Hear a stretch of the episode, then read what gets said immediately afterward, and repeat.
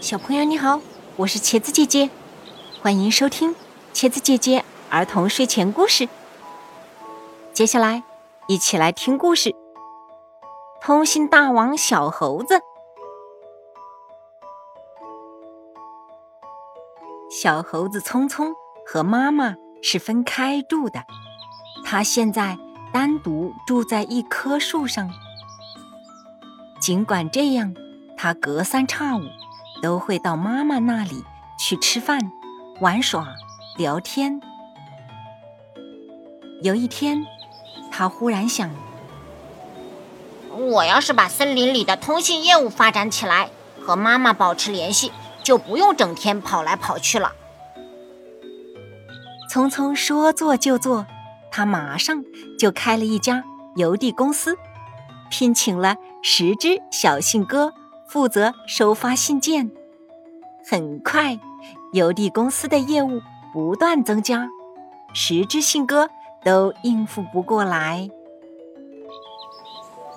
匆匆又增加了十只鸽子，还是供不应求，惹得客户们满腹怨言。没办法呀，这些信鸽都是一根筋的。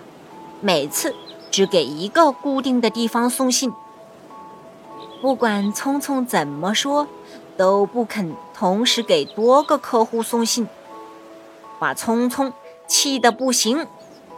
你想啊，森林里寄信的人那么多，聪聪得请多少信鸽才能满足需要啊？聪聪只好关掉了邮递公司。又开了一家电话公司，他请工程师黑蜘蛛叔叔负责拉线，给每家每户安装了电话。电话接通的一刻，聪聪可高兴了。可是问题马上又来了，原来黑蜘蛛叔叔的丝线很容易断。每天不停的维修，都忙不过来，许多电话都打不出去，聪聪可烦了。忽然，聪聪想起了金蚕伯伯，他的丝可以编织衣服，可坚韧了，用来做电话线最合适不过了。于是，他请金蚕伯伯。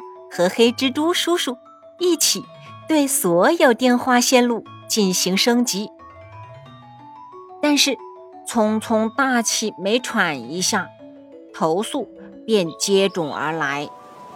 原来匆匆的电话线路胡乱张挂，经常把小动物绊一跤。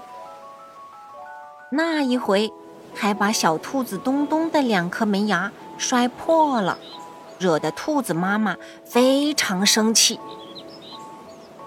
聪聪没有气馁，他想：我为什么不开一家无线电话公司呢？他撤掉了所有的电话线路，请来了蜗牛先生，培训了大批小蜗牛。只要每个小动物家里养一只小蜗牛。他们就可以通过小蜗牛头上的触角进行无线对话了。如果相隔比较远，信号太弱了，怎么办呢？那就多养几只小蜗牛呗。很快，聪聪的生意火了起来，森林里几乎每家每户都装上了无线电话。这一天，聪聪想起了妈妈，就给妈妈打了个电话。喂，妈妈，我现在是森林里的通信大王，我想你的时候就可以给你打电话了，嘿嘿。聪聪得意地说。谁知妈妈反而生起气来。你想我还用得着打电话吗？聪聪一拍脑袋，是啊，自己和妈妈虽然分开住，可是两棵树相隔不到五十米远，他翻几个跟斗就到了。聪聪有点想不明白，以前没有电话，反而经常和妈妈见面，现在怎么反而少了？